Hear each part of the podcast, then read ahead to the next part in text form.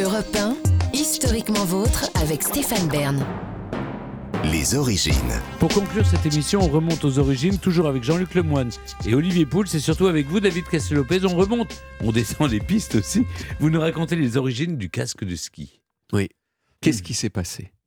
Quand j'étais petit, personne ne portait de casque au ski. Maintenant, quand je vais au ski et que je mets pas de casque, on me regarde comme si je faisais la même chose à moto à 130 sur l'autoroute.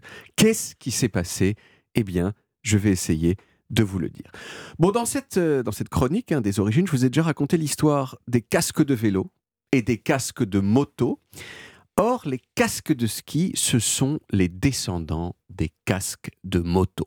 Est-ce que vous vous souvenez de l'événement décisif qui a mené à l'adoption progressive du casque de moto dans la population Faut être chaud, hein, parce que c'était il y a un an et demi.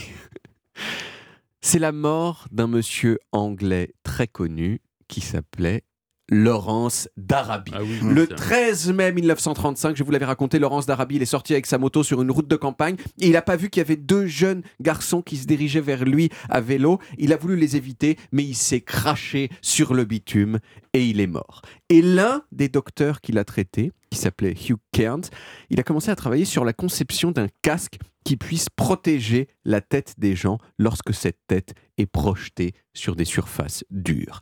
Hugh, il a compris que la clé, c'était la capacité du casque à se casser à la place de votre tête. Donc c'était important d'avoir un casque qui puisse se casser, un casque dur.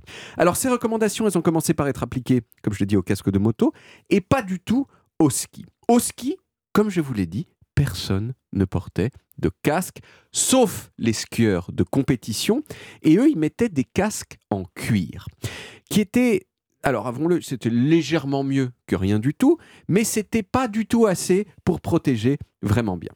Et puis, en 1959, il y a un skieur canadien qui s'appelait John Semling, dont l'une des fixations s'est ouverte lors d'une course à quelques centaines de mètres de l'arrivée. Il est tombé sur un endroit où il y avait des pierres, et même s'il portait un casque en cuir, eh bien, il est quand même mort. Et à cause de ça, l'année suivante, en 1960, les États-Unis, ils ont imposé les casques durs qui peuvent se casser. Et là, pendant presque 50 ans, il y a en gros que les sportifs qui allaient super vite, qui ont mis des casques. Mais selon les statistiques récentes, aujourd'hui, il y a 90% des gens qui portent un casque aussi, des gens normaux comme vous et moi qui font du ski, et 96% des enfants. Alors je reprends ma question du début. Qu'est-ce qui s'est passé?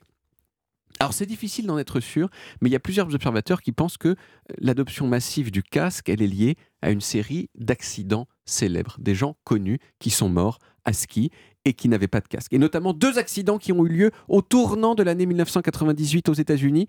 D'abord celui de Michael Kennedy, le neveu de JFK, le fils de Bob, qui est mort en faisant du ski sans casque, craché contre un arbre.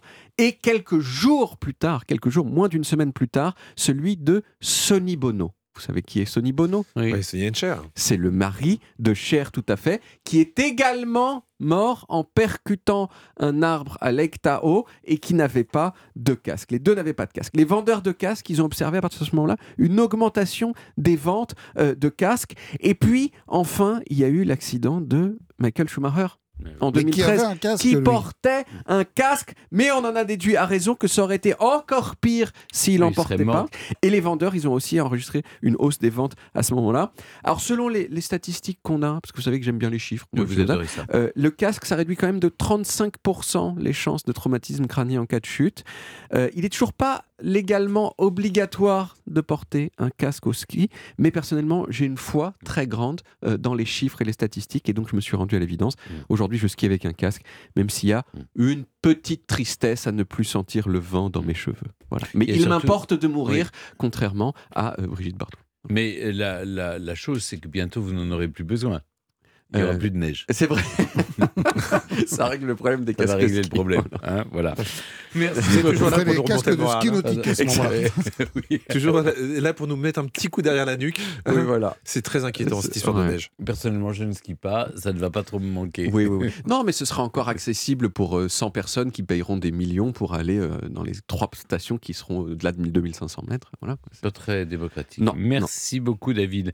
On retrouve les origines en podcast sur toutes les applis audio et en vidéo sur YouTube de Dailymotion et sur le site europe1.fr où vous pouvez également retrouver toutes nos émissions.